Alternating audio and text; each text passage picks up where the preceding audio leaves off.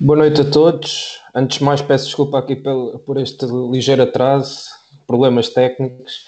Uh, quero começar por agradecer a presença à Jéssica Silva e ao, e ao, Eduardo por estarem aqui connosco hoje, uh, numa situação uh, que ninguém imaginaria estar a passar neste momento, mas o nosso foco aqui vai ser muito sobre um, não só o percurso deles, mas também uh, o lado mais ligado à parte da análise da performance esportiva, como é que o, os dois uh, se preparam no contexto de alto rendimento para, para os jogos, como é que analisam as suas prestações após os jogos.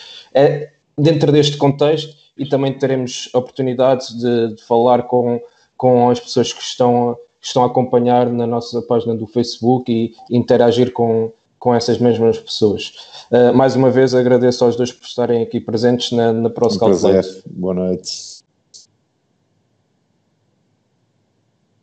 Estamos mais nesta específica, também tentar aligeirar aqui um pouco a conversa, num ambiente descontraído, informal, com, como fiz questão de referir aos dois, uh, fazendo aqui uma revisão do vosso percurso, vocês quando começaram a jogar, vocês quando começaram a jogar, imaginavam chegar ao nível que chegaram? O Eduardo, um, são dois jogadores de referência, o Eduardo um pouco mais, mais velho, que, mais experiente que a Jéssica, mas com uma carreira brilhante e a Jéssica neste momento uma das melhores jogadoras da atualidade eh, em Portugal e, e na Europa. Uh, quando começaram, imaginavam atingir este patamar?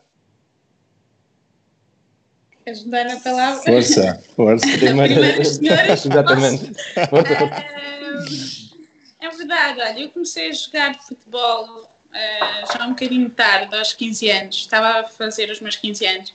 Um, e pronto, aquilo começou com um hobby, digamos assim, mas eu sempre gostei de jogar a bola, não é? Mas não tinha a noção que, um, pronto, existiam equipas de futebol feminino, ou seja, que as meninas pudessem jogar ou eram só as meninas. Uhum. Uh, e pronto, fui fazer um treino e uh, acabei por gostar, gostei bastante. Não, é? era, antes era só rua, escola e tudo mais. E depois, olha, a partir daí foi sempre a querer mais, porque uh, também não sabia, já jogava futebol e não sabia que existiam seleções nacionais. Uh, de maneira que fui chamada à seleção uh, nacional portuguesa e percebi que podia ser profissional de futebol e pronto, uh, foi sempre a lutar para ser cada vez melhor e chegar a, sei lá, a clubes como o Olympique Lyon.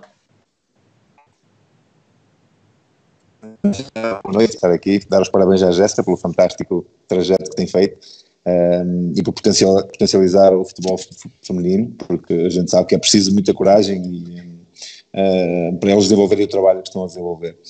Uh, na minha parte, eu, eu também cresci num, num, num clube modesto, no, no, Mirandela, comecei muito novo, um, através de um, de um, de um, amigo meu que, que, me viu a defender na escola e que me levou lá para o clube, uh, o Rui Bosch, que nesta altura é o treinador do Académico de Viseu, e, e pronto, um de guarda-redes e, e, eu sempre tive a paixão pela, pela baliza, uh, já com os meus irmãos, e depois tive a felicidade de conhecer um, uma pessoa, o Sr. Rocha, que me levou a treinar ao Vitória de Guimarães, uh, quando acabei por ficar com 12 anos, e depois no ano seguinte fui para Braga. E basicamente foi um pouco isso, nascer numa terra entre as montas onde não há grandes clubes de referência, há os Chaves uh, apenas, uh, não há muitas oportunidades para os jovens ali naquela zona do, do, futebol. E dependemos um pouco destas pessoas que vão, que vão vendo e que vão tendo alguns contactos e que nos vão levando uh, a alguns clubes. E, e naquela altura era impensável para mim uh, ter este trajeto, como eu disse, muito graças uh, a algumas pessoas que perderam tempo e, e que se dedicaram a nós e a quem eu sou inteiramente grato, mas naquela altura para mim era quase impensável chegar, chegar uh, onde cheguei e, e, hoje olho para trás e olho para o meu trajeto. Foi à custa de muito trabalho, de muito sofrimento, como é óbvio, mas, mas valeu, valeu cada sofrimento, cada suor, cada, um, cada sacrifício que tenha feito para, para, para ter atingido aquilo que, que atingi. Sem dúvida, e atingiram já os dois, neste caso muito, e a Jéssica, que é, que é bandeira de, de, Portugal no futebol feminino, e o Eduardo por tudo o que já conquistou. Uh, e, e, por falar nisso, vocês falaram de, de, vir de meios pequenos, da questão do, de jogar na rua. Vocês, olhando para, para os dias de hoje, com, com a falta de liberdade e segurança que existe, esta falta de, de, futebol de rua, acham que isto vai ter implicações no futuro para aquilo que podem ser os jogadores de, daqui para a frente? Isso já está a ter, de certa forma, algumas uh, consequências, esta falta de futebol de rua, digamos assim? Assim, começo eu. um, uh, eh, eu acho que hoje em dia o mundo é diferente do, do que era na minha altura quando eu era jovem. Quando eu era jovem não havia telemóveis, não, inter, não havia internet, não havia computador. Onde é que a gente se divertia? Na rua, com os nossos amigos, eh, nos intervalos, a jogar a bola. Hoje em dia isso não, não existe. A gente hoje em dia vai na rua, não vê ninguém a jogar a bola na rua, não vê ninguém nos rings um, que existem nos bairros a jogar a bola. O pessoal está em casa, está na internet, está no telemóvel. Uh, Perdeu-se um, não só o futebol, como as brincadeiras na rua. Um, Perdeu-se um pouco, um pouco isso e, e, e, acho que é difícil recuperar porque o mundo está totalmente diferente e as coisas evoluíram para, para, para outras coisas. Em relação a isso, eu acho que vai ser muito difícil recuperar porque os mundos são outro e, e e hoje em dia os jovens procuram outro tipo de coisas do que, do que aquilo que nós procurávamos na nossa altura, porque também não tínhamos, um, e que era muito mais saudável, sem dúvida nenhuma, que é agora. Claro, olha, falando da minha experiência, eu posso dizer que acho que nasci numa, num ano, ou acho que o meu ano deve ter marcado aquele avanço todo, porque olha lá. Quando. Foi quando apareceu a internet e os telemóveis. não, mas.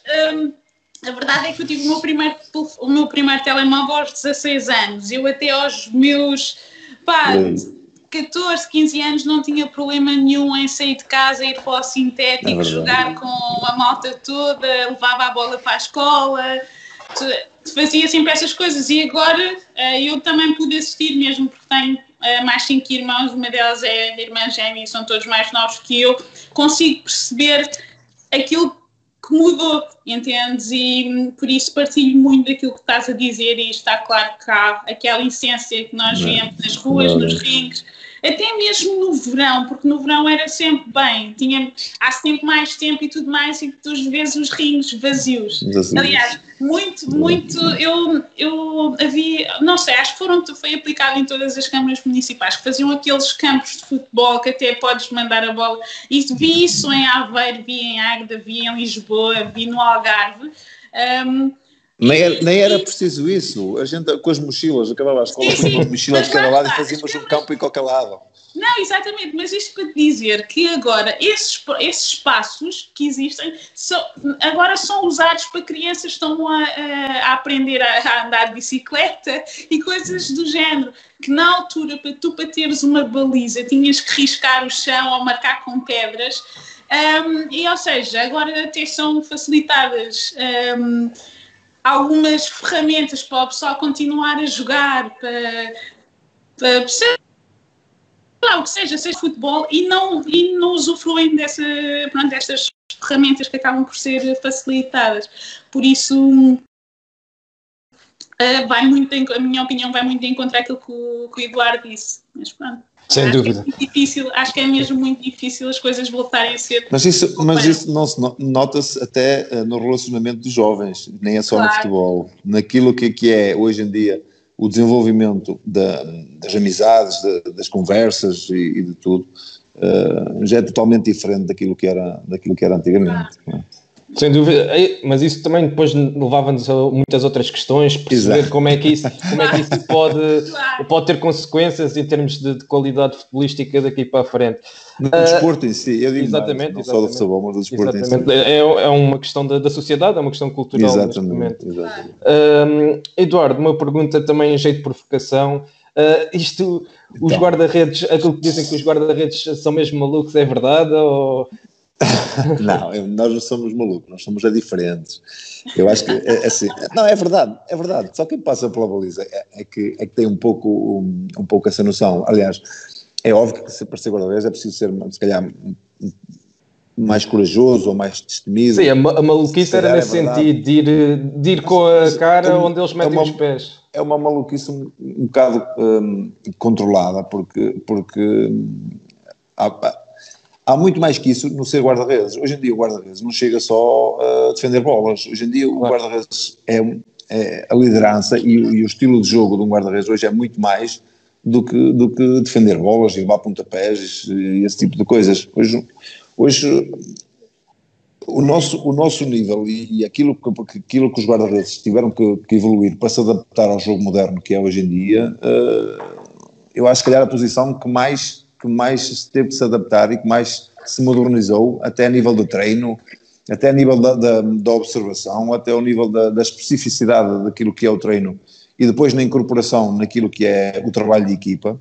Hoje em dia é muito mais eh, desenvolvido, é muito mais estudado, um, e nesse sentido uh, os guarda-redes tiveram que pensar muito mais, têm, têm que ser mais, uh, mais leitores no jogo, uh, e, e, isso não, isso tem o guarda-redes hoje em dia que só saiba defender bolas, não tem hipótese no futebol moderno.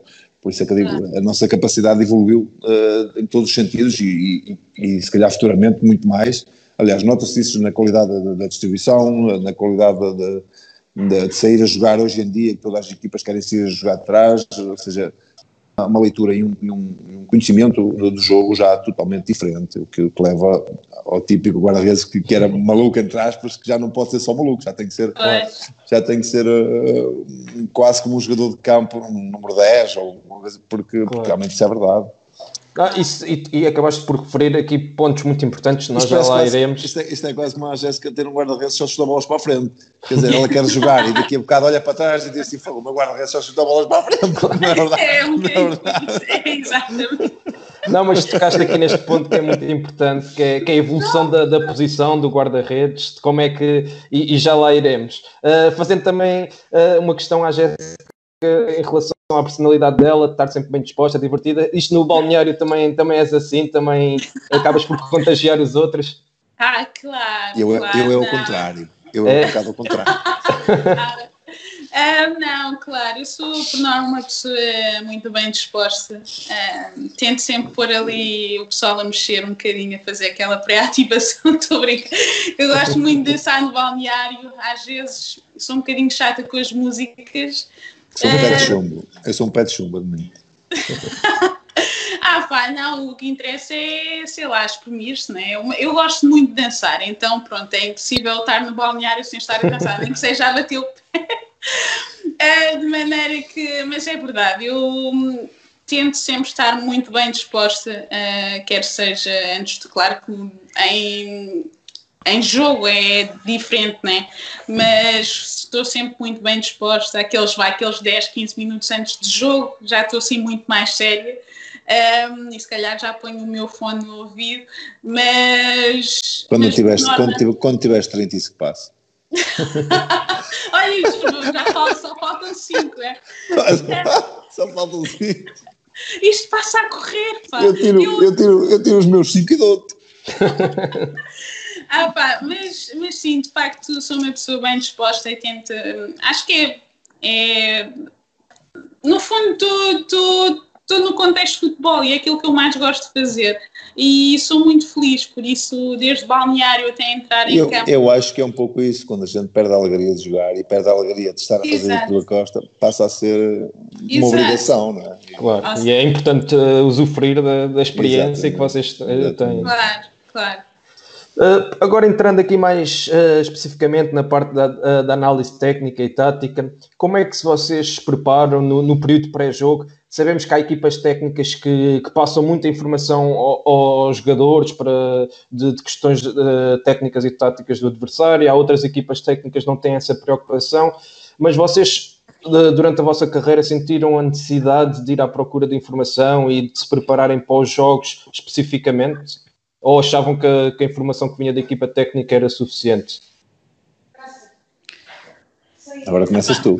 Agora não, por mim, eu, uh, lá está, eu nunca tive a necessidade de procurar uma informação extra daquela que me foi dada. Uh, já nisso, quer a nível, a nível de seleção, quer a nível de clube, sempre me foram uh, dadas várias, pelo menos as informações mínimas, vá, talvez básicas, para, pronto, para depois defrontar qualquer adversário. E com o avanço da tecnologia, com isto dos vídeos e de, das plataformas que foram criadas. E das, uh, e das estatísticas. Exatamente, e das estatísticas, exatamente. Uh, vai facilitar um bocadinho a análise do adversário e uh, todos os clubes têm sempre acesso. mesmo aqui em, em Portugal, o futebol feminino ainda está em desenvolvimento eu sei que os clubes têm acesso a, pronto, a um, uma plataforma um, onde os jogos são gravados e, ou seja, disso não me posso queixar, nem tive nunca que ir à procura de uma informação extra para ficar elucidado o meu adversário. Eu sou do tempo que ainda, ainda não havia nada, que a gente ia para o campo e jogava. mas, mas, mas, mas, mas é inequívoco, é inequívoco que, que, que, a observação e, e, aquilo que hoje uh, podemos adquirir durante a semana, uh, no antes e, e no após-jogo, a informação que conseguimos retirar sobre os adversários e depois a seguir na nossa, na nossa evolução, que é aquilo que é análise ao nosso desempenho e, e aquilo que é, é óbvio que evoluiu muito e que nos ajuda muito. Agora, há uma coisa que a gente não pode retirar, que é, é a imprevisibilidade do jogo. Ou seja, o jogo é sempre imprevisível. Uh, não adianta ver um, um jogador que, que, que, remata 10 vezes por cima da barreira, dou um exemplo nos livros, quando a gente vê as bolas paradas e, e o treinador diz, atenção que este, que este jogador mostra nos vídeos que bate bem por cima da barreira, e quer dizer, antes de bater a gente sai para a bola e ele naquele dia bateu a bola para o lado e a gente fica a dizer, mas afinal, quer dizer, não, é verdade. Claro. claro. Ou seja, é como, como dizia há bocado, há estatísticas, há observação, mas a gente tem que ter sempre atenção, por isso é que eh, muitas vezes a eh, muita informação também nos leva a isso e eu, eu, tenho falado muito com o meu treinador guarda-redes, eh, e já debatemos muito isso, que é o, o, excesso de informação. Eh, quando, por exemplo, a gente vê um, livro, ou um exemplo, de um jogador que fez 4 ou 5 golos até, até agora da época por cima da barreira. Mas se a gente interiorizar tanto aquilo, quando o momento acontece, o nosso consciente, a primeira coisa que vai buscar é aquilo. Ou seja, e tira-nos um pouco aquela atenção que a gente tinha para, para responder a outro tipo de situação. Ou seja, é importante a gente saber algumas características eh, e como é que as coisas se desenrolam para estarmos precavidos, mas o jogo, como dizia um treinador meu, o jogo é que dita. E, claro. e, e, isso é que é verdade, porque na, na, hora tudo pode acontecer e o outro jogador pode mudar de ideias. Isto é até quase como, claro. como, como, como, como aos penaltis. Eu já tive, já tive exemplos em que em que o treinador me dizia, olha, atenção que se houver um penalti este jogador bate para este lado, e eu ter ido e defender, e muitas vezes até contrariando isso, ter feito o oposto e defender ou sofrer, ou seja, o importante é a gente não tirar, uh, dar a informação, mas, mas também confiar no jogador claro, que, claro. Vai, que vai responder e que vai corresponder à, àquilo, ou seja, senão estamos a criar robôs e não é isso que a gente quer, claro, ou seja, por isso é que os jogadores hoje em dia fazem a diferença, na sua capacidade que têm de, de, de executar e de, e de, transformar aquilo que é o, o jogo um, na, melhor, na melhor solução. É isso que eu acho que hoje em dia que evolui, porque se estamos a criar robôs para dizer, olha, só fazes isto, só fazes aquilo, estamos Deixa a tirar a essência do jogo e estamos a tirar o raciocínio e daquilo claro. que o jogador realmente consegue fazer, porque é isso claro. que vai fazer a diferença no campo. Sem dúvida. Mas, por exemplo, nas bolas paradas, como falaste bem, eh, essa especificidade dos guarda-redes, o próprio treinador de guarda-redes tem, tem muito essa preocupação de mostrar os livres, uh, os penaltis. Sim, mas, por exemplo. Não, eu acho que é importante que é, é, que, é, que é o seguinte: é, é, é óbvio que a gente tenta identificar um padrão, ou seja, o que é que eles normalmente fazem, certo? Mas eles podem, uh, imagina, o, jogador também não bate sempre da mesma forma. Ele pode tentar meter a bola ao primeiro posto e a bola sai ao segundo. Ou seja, é importante a gente, ok, perceber um padrão, um padrão, é importante perceber aquilo que o adversário faz, mas a gente ter a capacidade de, no momento, de resolver o problema conforme ele aparece. Claro, e não se deixar influenciar pela. Tudo aquilo. Exatamente, exato. Por isso é que eu digo que muitas vezes o excesso de informação leva a isso, leva o jogador a sempre. O primeiro impulso que a pessoa tem é aquilo que viu. Se viu muitas vezes, vai, vai antecipar. Ah, e pode, e pode, entrar, pode entrar em excesso de confiança também. Exatamente. Ah, já Mas, sei que vai para aquele lado, já sei que vai para Exatamente. Mas a, a, minha pergunta era mais isto, genérica. Isto, isto, desculpa, desculpa só isto, que é, era, a gente dizia quando jogávamos, um, quando a gente defrontava o Robin, que sabíamos que ele fazia sempre aquela finta para fora, para dentro. Claro. Mas, mas passava sempre, pá, porque eles têm, depois se o jogador tem a capacidade de ser bom naquilo que faz e superar o adversário, a gente vai fazer o quê? Exatamente. Exatamente. Mas a minha pergunta é mais genérica no sentido de perceber, por exemplo, se tu como guarda-redes estudavas uh, o tipo de comportamento do avançado, se era um avançado que procurava mais o espaço uh, nas costas de, uh, da, defesa, Sim, da claro. vossa defesa, para perceber como é que tu podes reagir a isso. E no caso da Jéssica, se estudava, por exemplo, os apoios dos centra das centrais, como é que, como é, qual é que era a, a melhor forma para atacar o espaço nas costas, por aí fora perceber se havia preocupação da equipa técnica em passar esse tipo de informação e quando não havia, se vocês tinham a proatividade de procurar esse tipo de, de informação. Olha, respondente, um, normalmente quando estão a mostrar o vídeo, uh, espero que o professor Francisco não esteja a ver isto. já foste, Mas, já foste. Quando estão a mostrar o vídeo, uma das coisas quando eles, eles estão, ou, nós estamos num processo ofensivo ou defensivo, eu normalmente estou sempre a ver, tento perceber se a lateral é rápida, se, se é lenta, se, é, ou se tento me focar muito uh, nas minhas adversárias diretas. Exatamente. Um, mas, mas nunca muito mais, sobretudo num contexto internacional. Uh, agora eu já conheço muito mais as minhas adversárias, já, já é muito mais. Lá está, já é mais fácil, ou porque vejo futebol, ou porque hum, já jogo com elas, entendes? Por isso claro. não. Não, não, não fico assim muito obcecada para ver, para procurar informação sobre, sobre as minhas adversárias diretas. Naturalmente, se estão a mostrar um vídeo, eu foco um bocadinho a atenção ou percebo se faz um movimento assim ou se estão a ver está bem ou mal, uh, mas nunca assim de uma forma muito individual, porque no fundo assim, há uma, coi há uma coisa que a gente também não se pode esquecer, é que a gente está a observar os adversários mas eles sabem que a gente está a observá-los e eles também nos observam claro. nós. Claro. É a mesma coisa que, que eu ver um jogador que bate penalti sempre para o lado direito. Mas ele sabe que eu, tô, que eu analisei o antes, porque tô, hoje em dia isso acontece. E hoje em dia há, há as observações, e hoje em dia há as observações em equipa, e depois há as observações individual, que nos entregam a cada um, mediante da posição, como a Jéssica dizia bem, da, da, da, posição onde ela joga, quem é que ela vai encontrar pela frente. Ou seja, e o Mr. O Mr. Vital dá muita informação ou não? dá, dá, dá, informação necessária. Muitas vezes a gente também, uh, às vezes, lá está, eu gosto, de, eu procuro saber muitas vezes como é, como é, que o jogador bate, se o jogador é rápido, se ele, se ele, é, se ele gosta de ser espontâneo, né? há jogadores claro. que chutam de qualquer lado, ou há jogadores que preparam mais o remate, ou seja, esse tipo de informações a, a gente tem-nas. Agora, aquilo que vai marcar a diferença, que é a liberdade do jogador e de perceber Uh, como é que as vai, como é que as vai, como é que ele vai fazer e como é que ele vai corresponder àquilo que, que, que o jogo vai, vai, vai, vai, vai ditar. E eu, como dizia, tinha um treinador que dizia mesmo isso.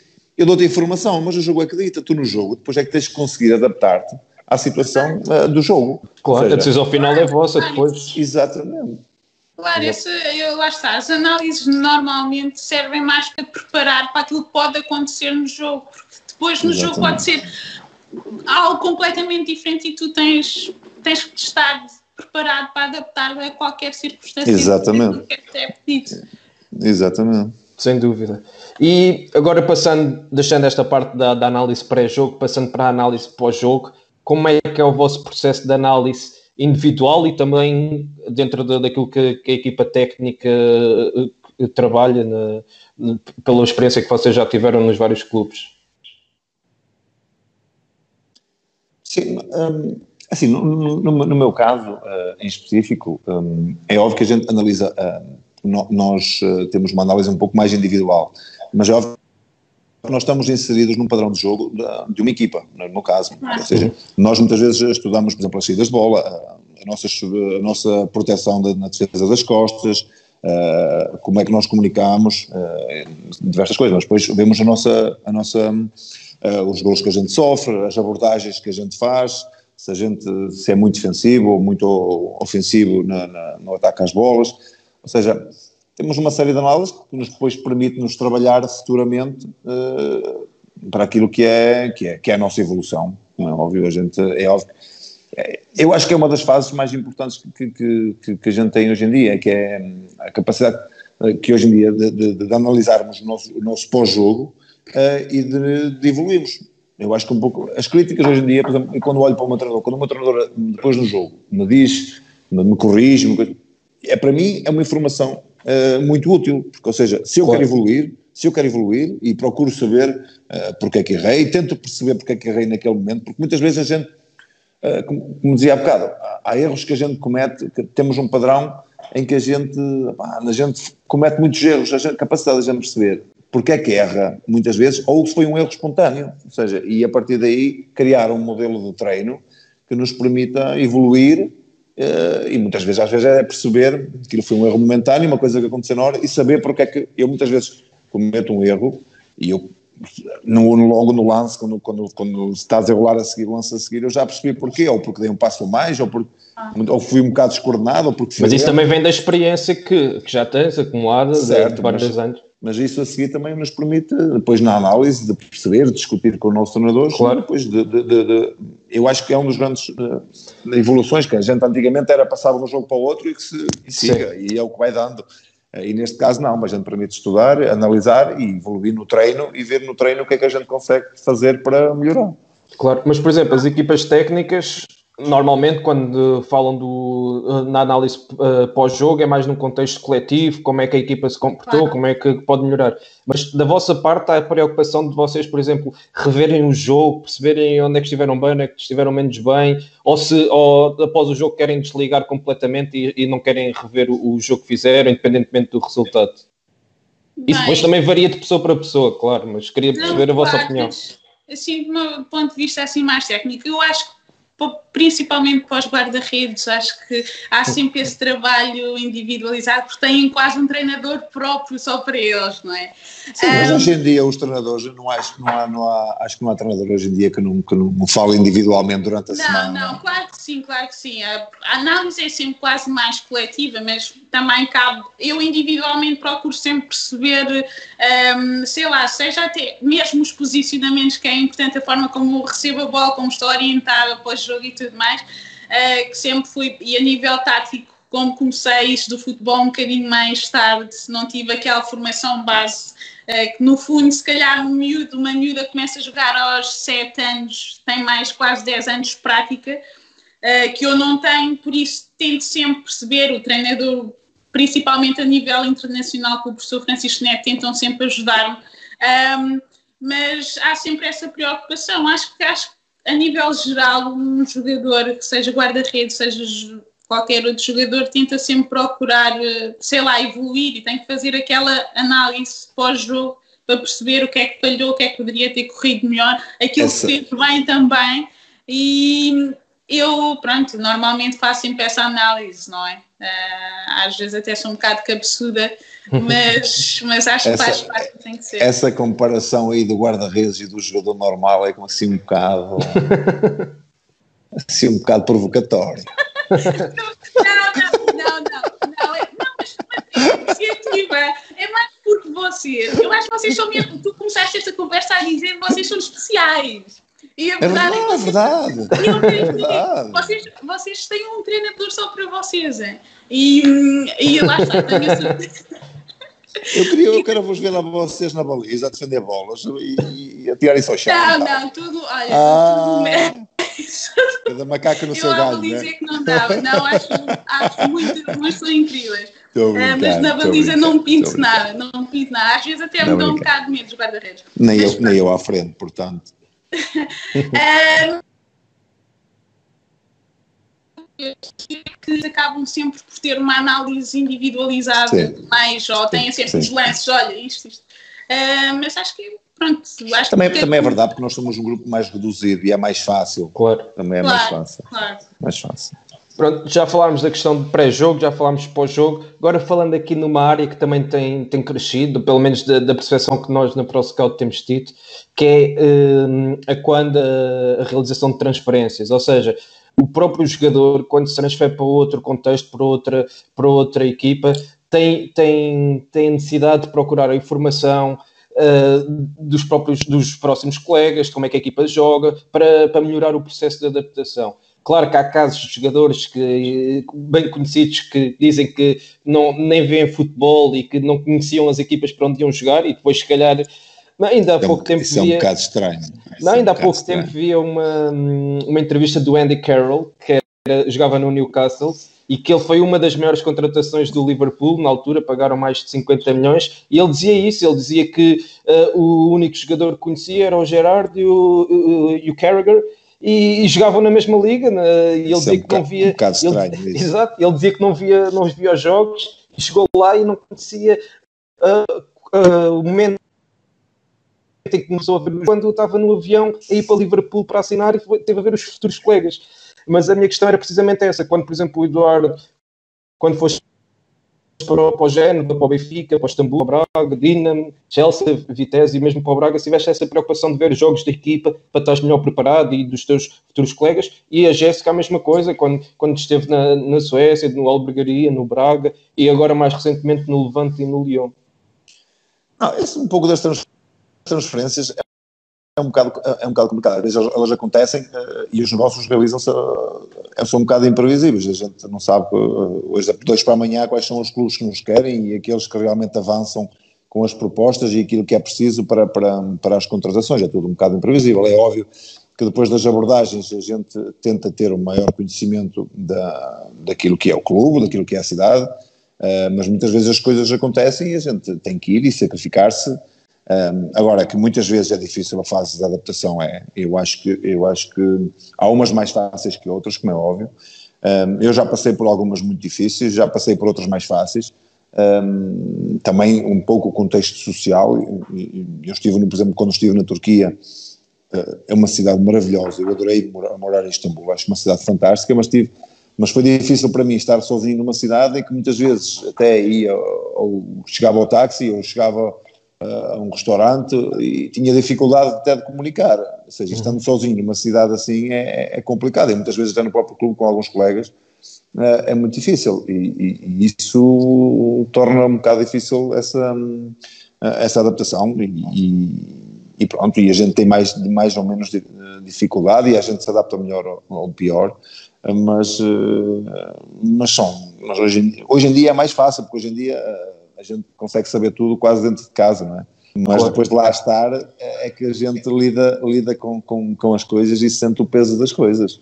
Claro. Eh, não sei como é que foi com a Jéssica, se foi fácil adaptar-se, se calhar, para o sítio onde foi, como disse, há sítios onde a gente se adapta melhor que outros, é, mas, mas, mas há dificuldade muitas vezes, há isso há. Não, claro que sim. Acho que, hum, é, bem, ir para um clube assim, sem nenhum highlight, nada, é, é sempre um bocadinho, não sei, eu parto do princípio que é sempre difícil e assim, sem ter uma ideia mínima para. Desculpa lá, mas ah, muitas vezes acontece, a gente vai para sítios, muitas vezes, por, aquilo que é o, o negócio e por aquilo que é a gente. E que é, e que é aquilo, exatamente, que é a oportunidade e por aquilo que é, às vezes, muitas vezes, os clubes que realmente avançam ou não. E, e a gente tem que tomar uma decisão, muitas vezes, uh, e muitas claro. vezes a gente vai para, para, para as soluções que tem. Então, Claro, claro. Não, eu entendo. Acho que no VAN, pelo menos no mercado feminino, no futebol feminino, é tudo muito mais previsível. Tu já sabes mais ou menos uh, quem é o clube. Nunca tens assim grande, grande. Uh, basicamente, nunca tens 10 clubes ou 5 ou 3 clubes, uhum. já tens mais ou menos uma ideia para onde vais. Um, mas posso dizer que para a Suécia foi a minha primeira vez, foi quando eu saí primeira vez de Portugal e estava bem longe, estava num país com uma cultura completamente diferente. E mais frio? mais frio, mais que os dias acabavam super depressa, entre aspas. Um, e pronto, eu senti realmente essa dificuldade. Em, quando fui para o Levante, uh, já não foi a nível cultural, foi mais porque ia lesionada e depois custou-me ali adaptar-me porque não. Um, pronto, sentia que o pessoal olhava para mim, ah, mas quem é esta? Quer dizer, está lesionada, chega lesionada, e sentia assim um bocadinho não estou a dizer que não me acolheram bem, mas é mais no sentido, quer dizer, chego lesionada, não estou tempo com as minhas colegas, não as conheço bem uh, e pronto, uh, foi um bocadinho difícil. Depois foi sem dúvida o melhor sítio onde eu devo, posso dizer que gostei muito de ter estado e ter representado o Levante, uh, mas a Suécia foi. Eu acho que qualquer qualquer adaptação tem sempre algum ponto mais difícil. Né? Não, não quer dizer que seja negativo, mas é sempre um bocadinho mais difícil. E, mas lá está, só quem, quem arrisca é que, hum, é que pode chegar a algum lado, não é? E nós estamos nisto no futebol e como o Eduardo dizia, é um bocado imprevisível. Mas claro. nós estamos nisto também para, porque gostamos e é um bocadinho por aí. Eduardo, hum, eu ontem uh, estava a falar aqui com algumas pessoas uh, conhecidas, inclusive uma pessoa que, que, está ligada ao Chelsea, e também é português e tem o teu nome, e que dizia, e dizia que, que, foste um dos melhores profissionais que, que já ah. passou pelo clube, que eras o, eras o primeiro a chegar e o último a sair. E curiosamente temos aqui uma pergunta uh, do Tomé Azevedo. Ele pergunta precisamente isso: como é, que, como é que era a forma que, com que te preparavas para um jogo, em épocas em que todas as semanas jogavas e outras, por exemplo, no Chelsea, que, que, eras, uh, que não eras opção regular.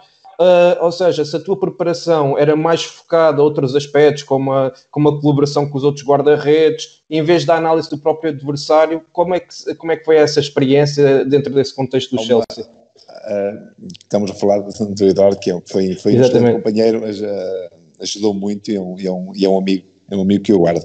Um, há uma coisa que, que, que, ao longo da minha carreira, para mim, nunca foi negociável, que é eu sou o mesmo quando jogo quando não jogo. E as pessoas que trabalham comigo uh, e pelos clubes onde eu tenho passado, o meu comportamento foi sempre, sempre o mesmo. Ou seja, eu, um, independente muitas vezes a gente eh, quando joga e quando não joga, é óbvio que a disposição, eh, a nossa disposição emocional eh, nunca é a mesma. Isso, isso, claro. isso, isso é óbvio. Agora, a nossa maneira de estar, o nosso caráter, a nossa lealdade para com os nossos colegas e com os nossos treinadores, para, para com o clube que, que, que nos paga, para mim o compromisso é sempre o mesmo. E, e ao longo do, da minha carreira, e as pessoas que trabalharam comigo são, são, são provas disso, foi que uh, nós, o nosso caráter não tem preço. E, e isso, uh, como eu disse, o respeito pelos nossos colegas uh, que estão a jogar, que não estão a jogar, tem de ser sempre o mesmo. E, foi uma das grandes coisas que me, que me, que me, fez sempre levantar quando as coisas não estavam bem na minha, na minha carreira e no, no meu dia a dia, foi que eu lembrei-me sempre de onde eu vim e lembrei-me sempre onde eu cheguei. E, ou seja, para mim só há uma maneira de estar na vida, que é ser leal, ser sério, trabalhador e tentar ser o melhor todos os dias. E foi isso que eu fiz até hoje. E, e felizmente, por não tenho passado, mantenho contacto com todas as pessoas uh, nos clubes e, e, sei que serei, que serei sempre bem recebido à custa daquilo que, que, que eu dei. Ou seja, a minha lealdade para com eles foi sempre total. Agora, é óbvio que muitas vezes estamos mais bem dispostos porque jogamos, estamos mais, claro. mais tristes porque não jogamos. Agora, o nosso compromisso não, não, não, não, não tem, isso é inegociável para mim, para mim.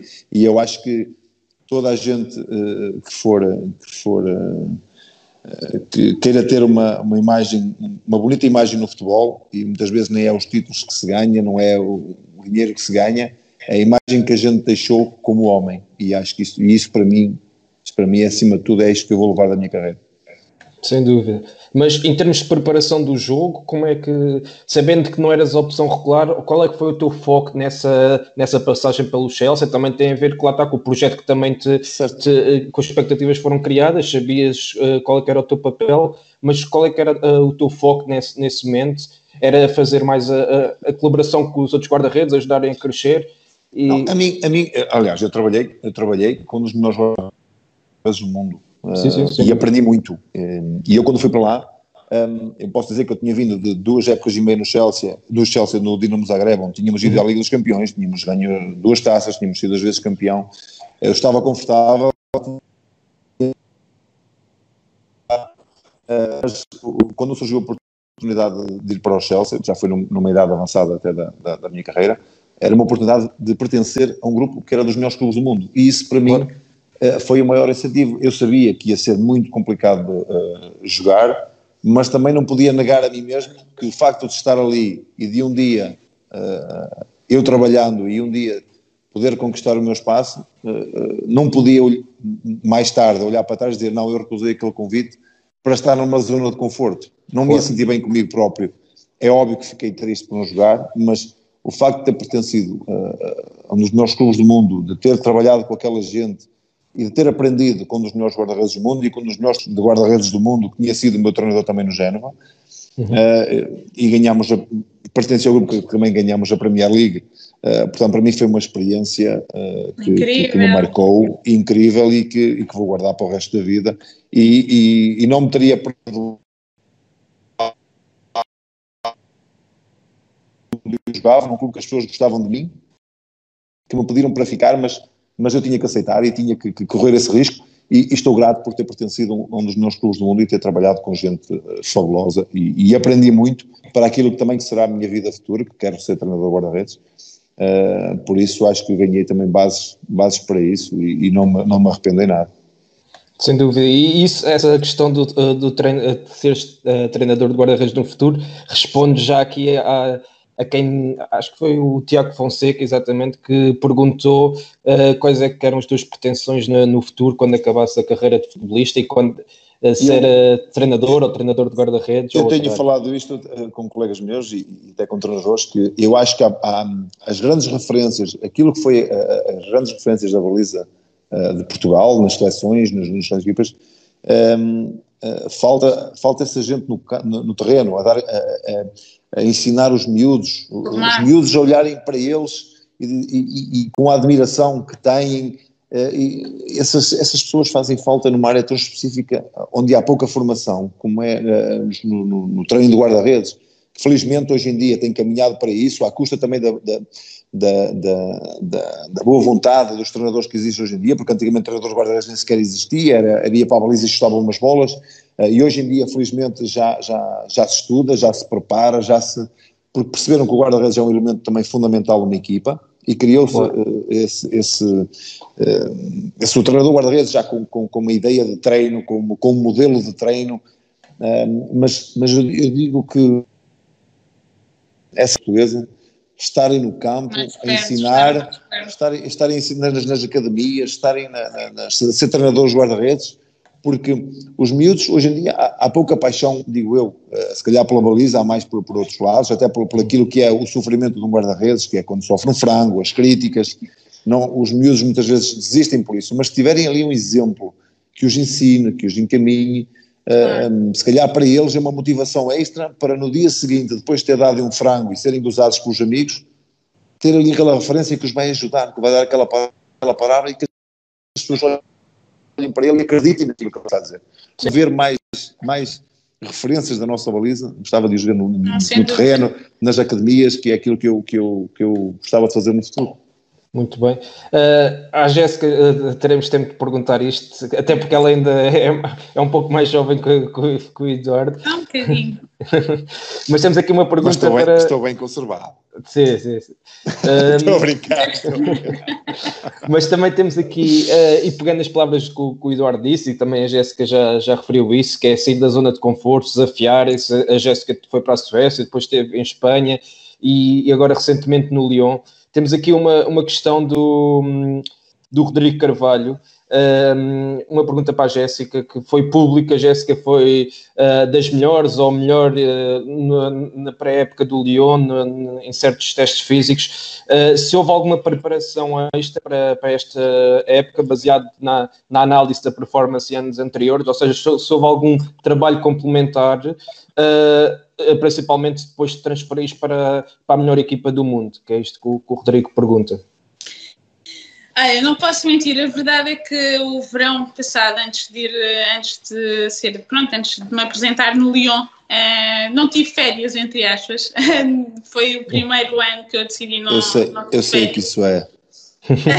pois, não tive férias e tive a preparar-me com o meu personal trainer, que é um, vá um treinador especializado vá, uh, na performance física, posso falar do Francisco, uh, e treinei durante o verão com ele. Uh, e a verdade é que eu não conhecia, digamos, os meus limites, ou não cheguei ao Lyon e estava preparadíssima, porque eu, no fundo, ia para a melhor equipa do mundo e estava um bocadinho amedrontada, vem aqueles bichos todos estava realmente com algum, com algum receio. A verdade é que hum, cheguei lá e fiquei surpreendida, uh, sobretudo com a resistência que eu achava que, pronto, até sou rápida, mas e fazia, fiz alguns cortamatos quando andava na escola, mas nunca foi a minha praia. Uh, e a verdade é que houve essa preparação um, e também a nível de força, resistência e tra também trabalhei a potência e cheguei lá e realmente as coisas correram muito bem. Uh, conheci um,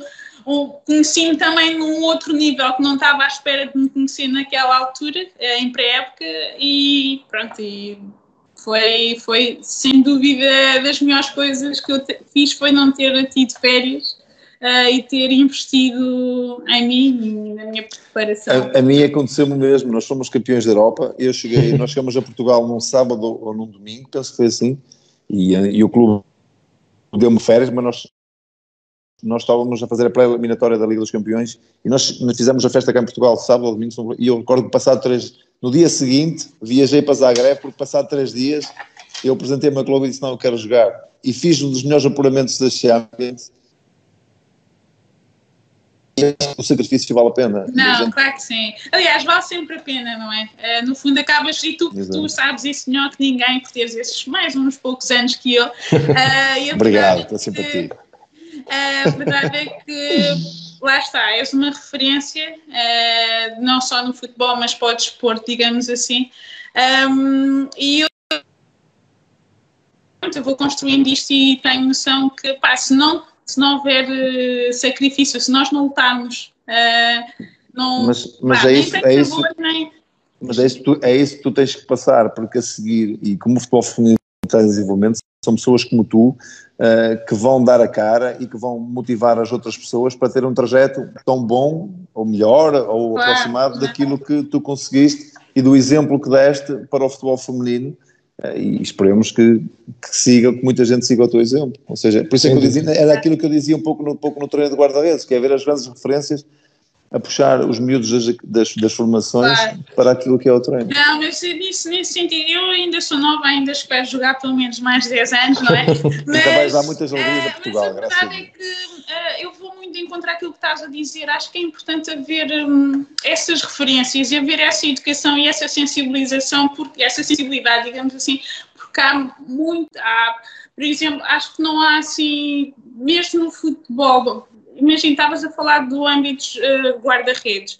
Não há, acho que é importante uh, estarmos no campo, uh, estarmos na área, estarmos mais perto dos, do, dos miúdos, das miúdas, porque eles, aliás, há sempre, os jogadores acabam por fazer, sem, sem querer, acabam por se distanciar um bocadinho dos atletas é normal, ou acabam o futebol e não, não exercem, não são treinadores de futebol, e sobretudo na tua área específica, com uh, uh, guarda-redes, acho sinceramente que não há assim.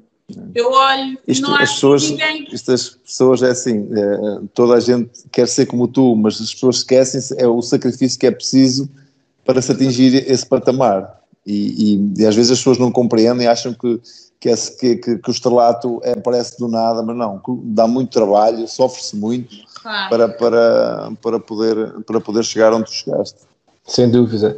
Uh, Jéssica, uh, estavas a falar de, um, deste treino complementar que fazes com, com, o teu PT, com o Francisco Martins. Tu, tu achas que, que isto te está a ajudar de certa forma? Uh, ou seja, estando melhor fisicamente também consegues ter melhor rendimento e achas que, que esta área do treino complementar eh, tem sido fundamental, tem havido um crescimento muito grande nisto, nestes treinos de reforço eh, em jogadores de futebol?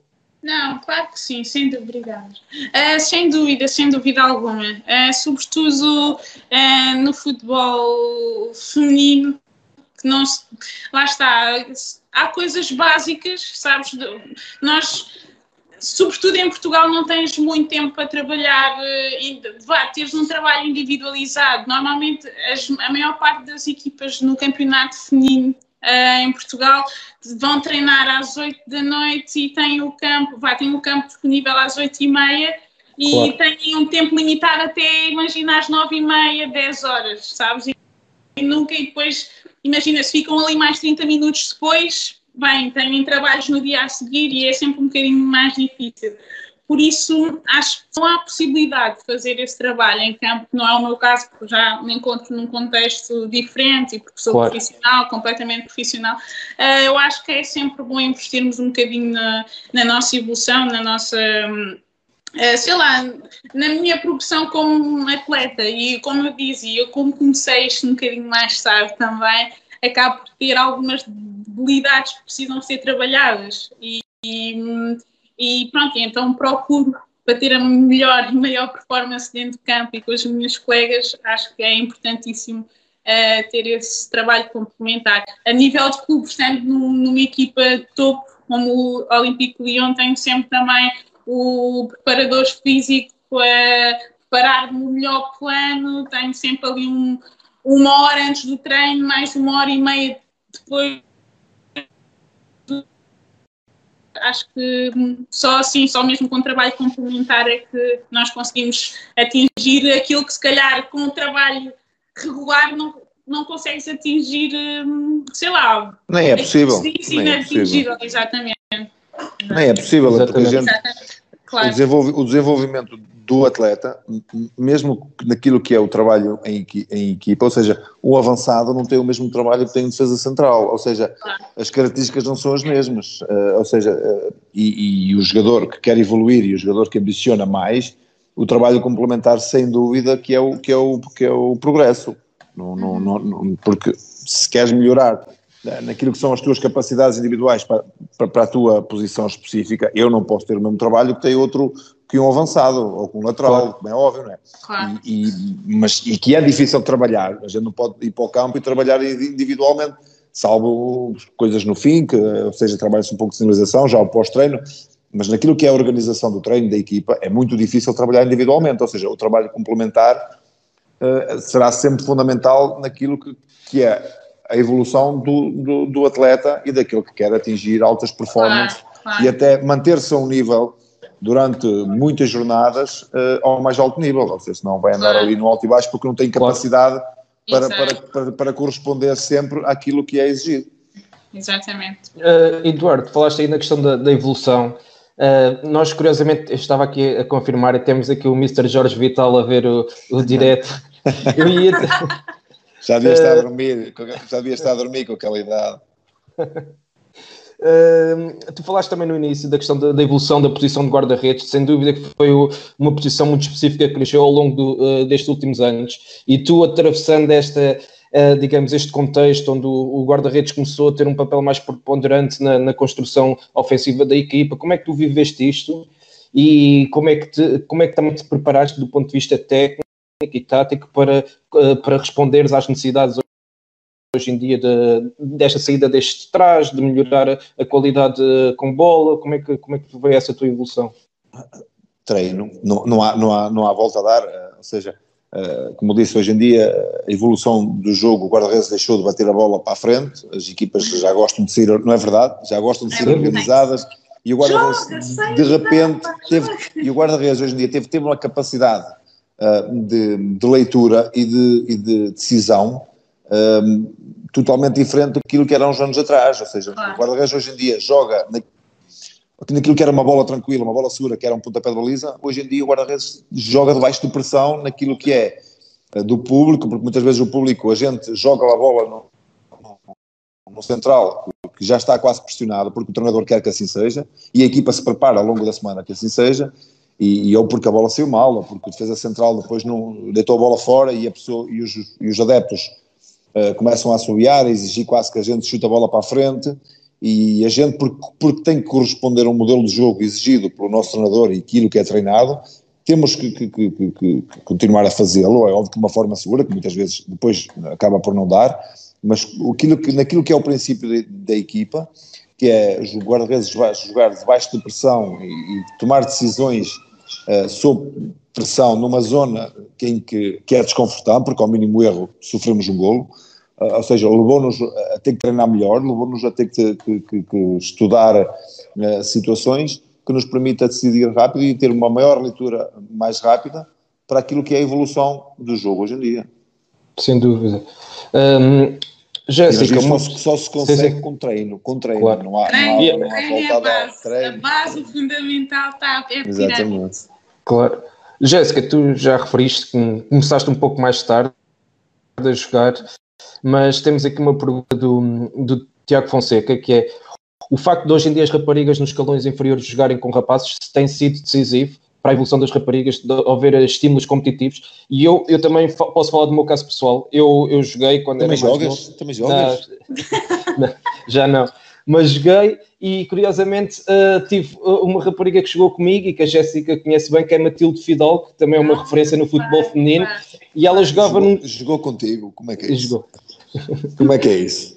Tu não, elas infiltrada a jogar com as meninas? Não, ela é que estava infiltrada e bem, ah, tinha, tinha qualidade para isso. Ela okay. jogava num escalão superior e já se destacava na altura, na idade de infantis, uh, exatamente, era infantis. E a, a, pergunta do Tiago vai muito neste, neste sentido, perceber a opinião da Jéssica em relação a isto, de, destes estímulos competitivos para, para as raparigas também jogarem e estarem em, patamares, uh, se tiverem qualidade para isso, estarem em patamares superiores e, e possam ser Não, desafiadas. Claramente.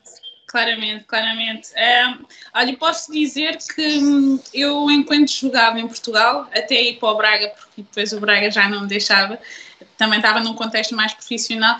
Eu até, sempre que joguei em Portugal e representei o Clube da Albergaria, nós só tínhamos uh, a oportunidade de treinar três vezes por semana. E eu então, pronto, fui à procura de uma equipa uh, de rapazes uh, para treinar. e já tinha os meus 18 e 19 anos. E então, pronto, um, treinava três vezes pelo Clube da Albergaria e depois treinava mais duas vezes uh, com uma academia, um, ehm, que é a Hernani Gonçalves ali no Porto, uh, com os rapazes, ou seja, porquê? Porque acho sinceramente, não que eles sejam melhores que nós, não é? Uh, mas porque nos ajudam a desenvolver outras capacidades, quer seja a força. Naturalmente, eu com 25 anos, por aqui, se, se fizer uma corrida com um rapaz de outros 25 anos que pratique, que esteja no contexto profissional que eu, vai ser muito mais rápido. Os índices, naturalmente, uh, os rapazes são mais fortes que nós uh, fisicamente.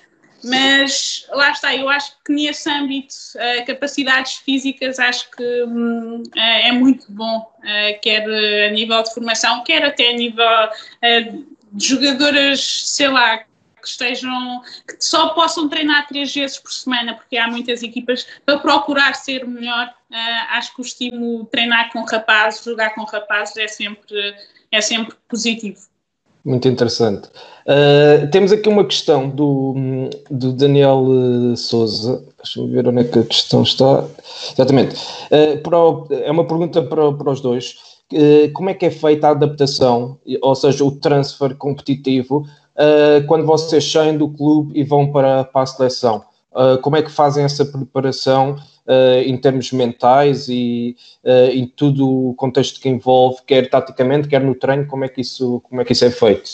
Porque acabam por ser equipas técnicas diferentes, as ideias são diferentes, os colegas também, como é que vocês se preparam para, para essa transferência em termos competitivos? Força, força. Ah, não, lá está, nós somos profissionais da bola, não é? Entre achas, nós uh, somos treinados para, para jogar futebol e, independentemente do contexto ser completamente diferente, nós temos é que chegar à seleção e tentar adaptar-nos o mais rápido possível. E não há um mecanismo que eu tenha para chegar à seleção e mudar o chip. Se calhar há, há um gesto que eu tenho por hábito fazer, mas depois com o treino uh, e em poucas horas, porque nunca é muito tempo, um, tenho que necessariamente adaptar esta seleção. Não há assim, um mecanismo que eu tenha, uh, mas acho que somos profissionais e, no fundo, o bom jogador é mesmo aquele que se adapta o mais rápido possivelmente àquilo que é exigido, não é? Não, eu, como dizia, e, e, bem, ehm, hoje em dia o jogador profissional tem essa capacidade de, de, de, de se adaptar. Um, ehm, e mais quando a gente faz o transfer para a seleção nacional, onde, onde vamos estar com, com, com colegas um, ehm, que a gente conhece, uh, mas, e por isso mesmo na seleção nacional a gente está, está quase com, com os melhores, ou seja, também torna isso uma, fácil, ou seja, quando a gente chega à seleção e vê jogadores daquela qualidade, uh, como, como se diz, torna-se torna fácil torna-se fácil jogar, não é mais fácil, mas torna-se fácil jogar, porque são jogadores uh, com uma elevada capacidade de, de, adaptação, com uma qualidade uh, fabulosa e que também dá uma, uma certa confiança e uma vontade naquilo que é, que é a maneira de jogar, porque o conhecimento do jogo, o jogarmos em 4-4-2, 4-3-3, uhum. o jogador hoje em dia consegue se adaptar facilmente às ideias do, do, claro. do, do, selecionador, e porque basicamente é quase isso que acontece, que quando a gente chega à seleção e o pouco tempo que, que existe para treinar é basicamente para preparar os jogos, os dois jogos que normalmente acontece, um, ou seja, há, a gente quase, o espaço de treino é muito curto, é mais na base da organização, na base de, do estudo do, do, do, adversário e um pouco da nossa organização daquilo que vamos, daquilo que vamos fazer uh, na base do treino, porque depois também tem que gerir as cargas dos jogadores que vêm de, de, dos clubes, se vêm cansados, se vêm com umas elas, prepará-los para o jogo, ou seja, há ali mais uma adaptação uh, mental e até organizacional do que, do que, do que, do que física. Claro. Uh, portanto, e hoje em dia o jogador tem, tem quando estamos a falar da seleção, onde são escolhidos os melhores, tem essa capacidade de adaptação e de leitura rápida daquilo que é, daquilo que é o enquadramento do, do, do jogo. Sem dúvida. Eduardo, falaste aí da questão da, da adaptação e, e, a Jéssica também, uh, fazendo a ponte para o contexto atual em que vivemos, uh, devido ao vírus, como é que vocês estão a adaptar fisicamente e mentalmente também a esta situação? Força. Bem, eu num contexto um bocadinho diferente, não é? Porque eu estou a recuperar de uma lesão e não posso, não posso mexer muito. Tento ao máximo trabalhar o meu core, fazer algum treino superior. Tenho algum, tenho algum, não, tenho algum, isto para não estar parada, não é? Uh, porque disseram, não, agora não te preocupes que tu vais, vais, não, não consigo, eu sou uma pessoa com muita energia e é muito difícil para mim estar parada. De qualquer forma, uh, é, já é difícil para mim.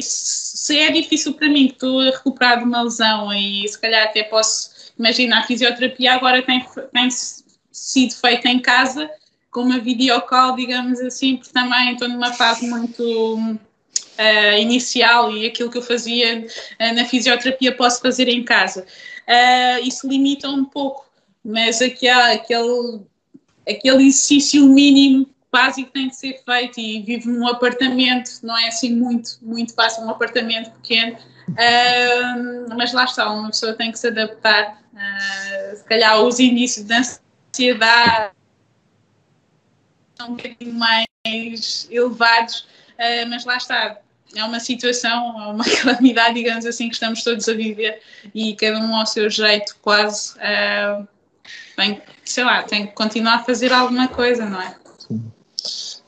Sim. Eu acho que estamos a viver uma fase, acho que nunca, nunca aconteceu, e, e para nós jogadores de futebol, então, uh, naquilo que é a nossa profissão de, de, de nos tirarem do campo, uh, nunca, nunca, nunca aconteceu. Um, é óbvio que estamos um pouco ansiosos uh, naquilo que, que, que, vai ser aquilo que esperemos que seja, que é o, o terminar dos campeonatos é óbvio que neste momento estamos parados, mas vamos ter uma, um período que será uh, o reinício e a preparação uh, para aquilo que, que, será o final do, do, campeonato, uh, mas não, não tem sido fácil. É óbvio que a gente tem que manter um, o mínimo de, dos índices físicos, é óbvio que psicologicamente, como disse, tirarem-nos o campo em casa, limitarem-nos como costuma dizer, quase entre quatro paredes, é uma situação nova para, para, para qualquer um, claro. se calhar. Claro. É, porque no desporto, tirando, tirando-nos daquilo que é o nosso local de trabalho, como no futebol, no, no, no atletismo e nas outras modalidades, no basquetebol, nas modalidades, ou seja, tirarem-nos aquilo que é o nosso espaço físico de treino claro. diário, no normal, baralha-nos um pouco. E, acho que neste momento estamos todos assim um bocado uh, uh, baralhados é óbvio, dentro das limitações de cada um, como eu disse, muitas vezes, muitos, alguns têm, têm, têm espaço grande, ou têm jardins grandes que claro. permitem fazer algum tipo de trabalho, outros não têm, uh, ou seja, não é fácil estar a pedalar numa bicicleta num apartamento durante um mês e tal, ou seja, claro. é óbvio que, que, cada um dentro do possível está a fazer aquilo que, que, que acha que pode, para aquilo que também que será a preparação e o, e o, e o reinício da da temporada que falta. Seja, claro. Mas penso que o período de, de, de, adaptação será, será, dado, será dado e será, e será, e será preparado para aquilo que são as mas, mas não, não está a ser fácil, mas se calhar claro. mais mentalmente do que, do que físico, porque realmente é uma situação nova. É as pré-épocas todos nós já fizemos, uh, recuperar de lesões para, para jogar no dia seguinte, ou seja, recuperar o mês e começar isso, a gente penso que terá, que terá capacidade para, para se adaptar. Esta quebra psicológica naquilo que foi os campeonatos e começar desta forma, e infelizmente devido a esta calamidade, penso que será um pouco por aí a recuperação e isso fará um pouco a diferença na, na, naquilo que falta. Sem dúvida. Um, temos aqui uma pergunta do, do Tomé para, para a Jéssica, muito focada na, naquilo que, que, é o futebol feminino. Se sentes que ainda que já existem as mesmas condições de acompanhamento uh, face ao futebol uh, masculino ou ainda existe uma grande diferença em termos de, de condições? Está claro. Eu, vá, nível, eu tento ser, ser o mais positivo e o mais real. E falando do contexto internacional, no clube em que represento, eu pá, não me posso queixar porque realmente também estou na melhor equipa do mundo, entende? Uh, claro. Mas falando da realidade em Portugal, acho que sinceramente que há um interesse e há um, há, está a haver um investimento muito grande quer parte da nossa Federação Portuguesa de Futebol, quer por parte dos clubes que têm interesse realmente em dar melhores condições às, às jogadoras, mas ainda está longe, está muito longe uh, de, de estarem equiparadas àquilo que, que é o, o futebol masculino. No entanto, vejo, vejo com bons olhos, sinceramente, que o futebol feminino está a crescer de uma forma bastante positiva. Mas com este, com isto tudo que está a acontecer, acho que vamos sofrer todos. E num ano em que, sobretudo, o futebol feminino estava assim mesmo em, uh, num crescimento a pique. Uh, isto vai custar, vai custar bastante, e, mas espero que um, continuemos focados uh, e não se esqueçam de nós, uh, porque acho que um, nós devemos realmente ser valorizados e devem olhar para nós com os mesmos olhos que olham para, para os rapazes. Sem dúvida, e o futebol em, Portugal e na Europa no geral tem vindo a crescer bastante. Uh, estamos a chegar aqui ao, ao final da nossa conversa, uh, mas temos aqui algumas perguntas mais ligadas a curiosidades. Uh, a Leonor Reis pergunta qual é o melhor jogo que, que já fizeram. E, e, acho que posso englobar também aqui mais duas questões dentro deste, deste âmbito. o Tiago pergunta ao Eduardo qual é que foi o jogador mais engraçado com quem partilhou o balneário, mas isto também pode ser estendido à Jéssica. E, e, depois também o Tiago faz esta questão a, a perguntar qual é que foram os vossos maiores ídolos. Queres responder? Força, força, força. Bem, os melhores jogos, isso é um bocadinho relativo, não é? é. Já são tantos jogos, não é? Felizmente, felizmente. Exato, são felizmente. muitos jogos, não sei dizer assim um jogo uh, que tenha sido Bem, é difícil. Essa pergunta é muito difícil. Anda lá, anda lá, puxa lá. Bem, bem, bem, bem. Olha, então, melhor jogo, provavelmente. Sei lá, opa, não posso. é pá, é muito difícil essa. E o pior? Podes dizer mais do que um. E o pior? Ah. O pior é. Ah, o pior sim é mais fácil. pois é. O pior é mais fácil. O pior é mais fácil. Estou brincando. Eu, pá, lá está, melhor jogo. Eu acho que vou deixar essa pergunta para depois. Oh, Eduardo, responde lá. Qual foi teu, aquela defesa mesmo? Uau, não, já, não, eu lembro-me, olha, olha lembro-me de um jogo, lembro-me de um jogo uh, Belenenses-Braga. Lembro-me do jogo Belenenses-Braga. Lembro-me do jogo uh, Portugal-Espanha. Uh, Lembro-me do jogo uh, Dinamo Zagreb com o Red Bull Salzburgo, que, que, que, fizemos a passagem da Liga dos Campeões. Uh, felizmente lembro-me de alguns, mas também, mas também lembro dos maus, não te preocupes. Tenho alguns também. Sim, mas está-me a dar assim aquela branca. Mas não, tive, tive uns jogos Anda lá, não sejas modesto, anda lá. Oh, não, tivesse, já tiveste não. muitos. Se não tivesses muitos, não tinhas chegado onde chegaste.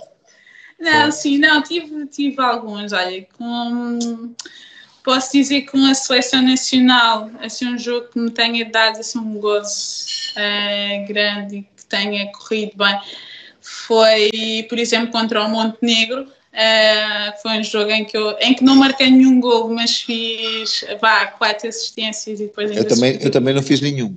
eu não fiz nenhum. Uh, não, nem, estive, nem estive perto sequer. Mas lembro perfeitamente desse jogo porque correu tudo perfeitamente. Uh, só realmente faltou o gol, mas os gols que assisti souberam a gol, claro, como sabem sempre todos. Um, e sei lá, assim mais um, disse, perguntaram dois, uh, o jogo em que entrei, em que entrei não, não, bem, não, não fui titular no jogo contra a Itália há dois anos.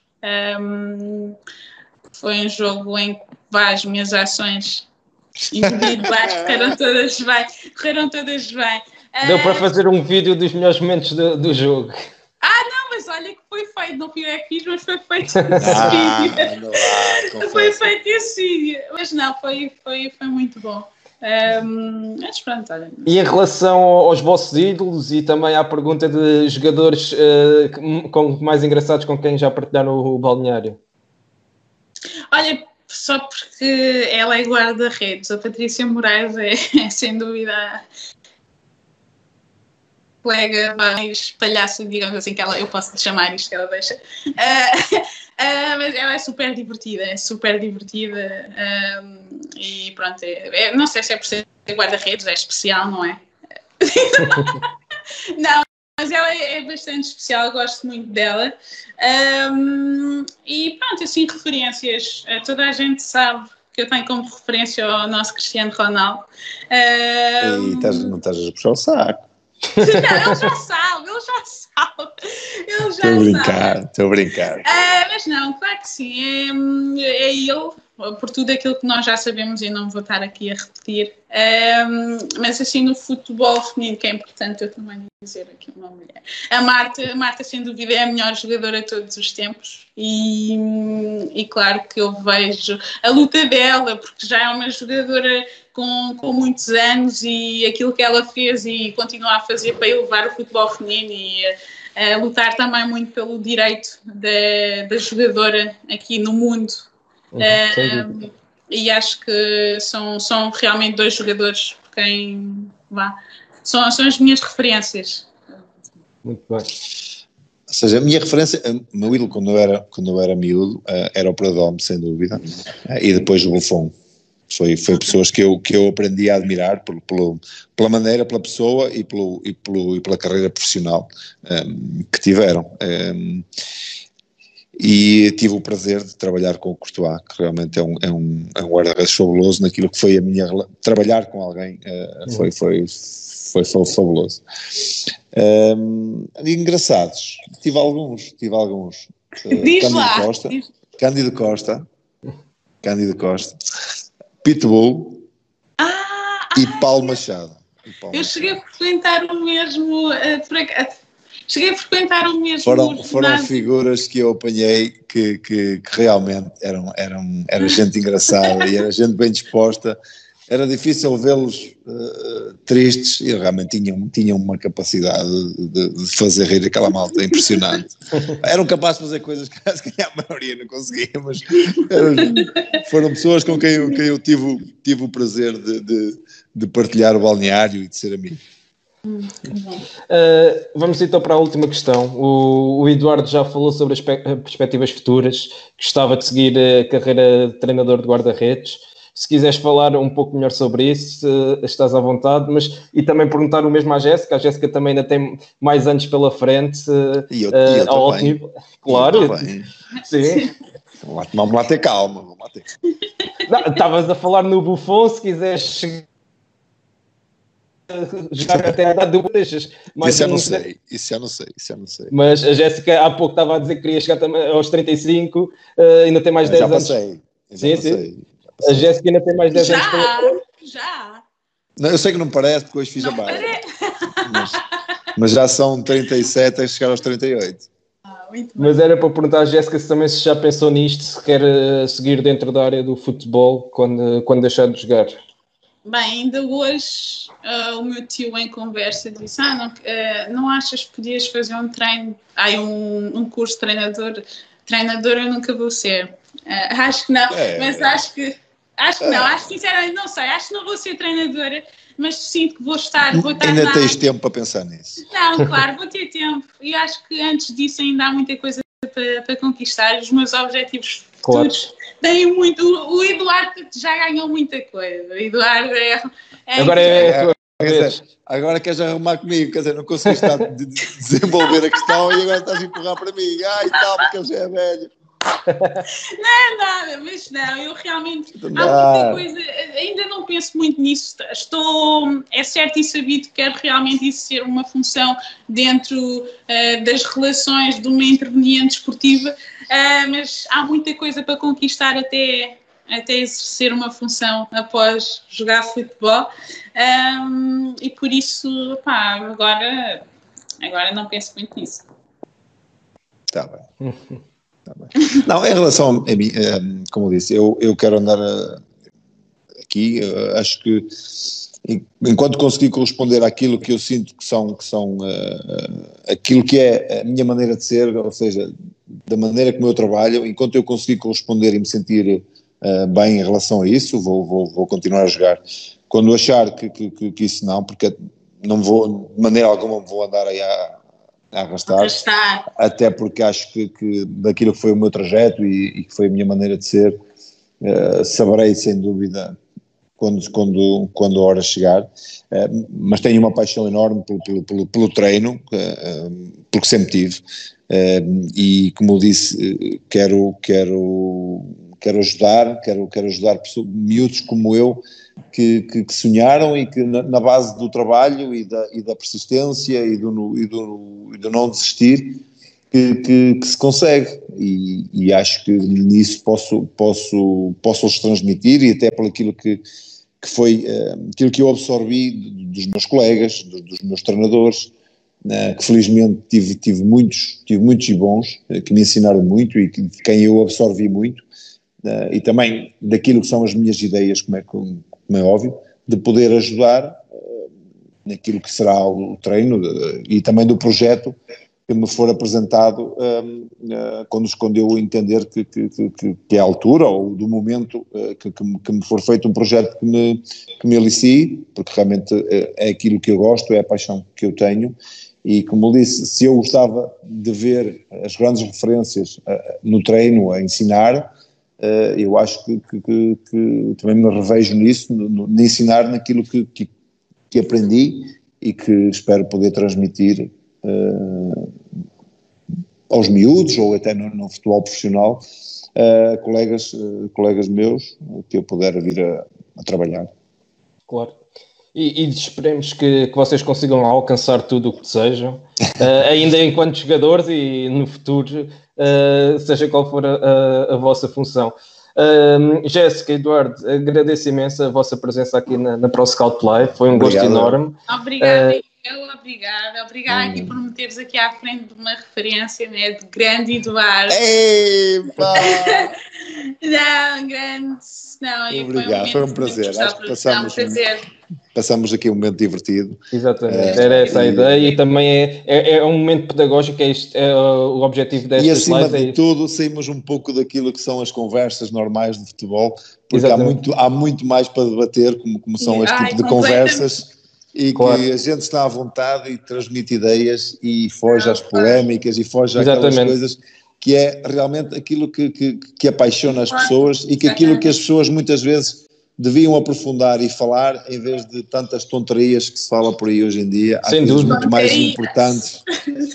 É para, para, para perceberes um bocado, para não perder eu percebi, um bocado. Eu percebi, eu percebi, eu percebi. Tá? E, eh, e, acho que é importante estes debates e estas, e estas partilha de ideias eh, de gente que anda no terreno e que e aquilo que a gente puder ajudar, como é óbvio, com as nossas experiências, cá estaremos. Exatamente, e é esse o nosso objetivo também, falar daquilo que é o jogo, o foco, e também ajudar as pessoas neste momento mais complicado a passarem o seu tempo em casa, um momento de lazer, e, e acho que, que acabamos por cumprir isto aqui e desejar que esteja tudo bem com, convosco, com, com, com a vossa família, com os vossos e com, para quem também nos e já agora E já agora deixar uma, uma apelo, porque temos visto aí coisas que está a passar uh, até no futebol amador e no Exato. CNS e, e, e, que hoje eu e alguns colegas meus uh, angariamos e, e esperemos que, que, muita gente aí que gosta do futebol e que tenha essa solidariedade para com alguns atletas que estão a precisar neste momento naquilo que puderem fazer